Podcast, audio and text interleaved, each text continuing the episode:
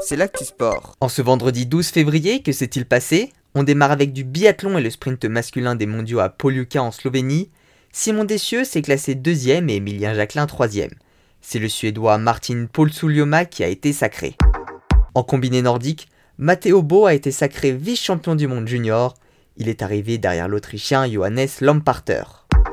En snowboard cross, première médaille aux mondiaux d'Hydrofall en Suède, Léo Lebléjac et Julia Pereira de Souza sont arrivés troisième dans l'épreuve par équipe, la dernière au programme. On passe au football et à la fin des 32e de finale de la Coupe de France.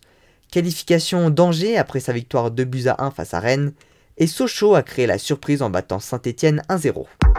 Toujours en football, mais on passe à la finale de la Coupe du Monde des clubs entre le Bayern de Munich et l'équipe mexicaine des Tigres emmenée par André-Pierre Gignac. Les Bavarois se sont imposés 1-0 grâce à un but de Benjamin Pavard. En cyclisme, deuxième étape du Tour de la Provence et nouvelle victoire de l'Italien David Ballerini de la Deceuninck Quickstep. De l'athlétisme désormais, nouveau record du monde pour Amélie Le Fur en saut en longueur.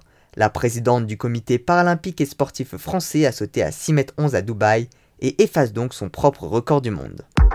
Enfin du tennis et l'Open d'Australie, l'état de Victoria est désormais confiné, mais le tournoi va se poursuivre avec des matchs à huis clos.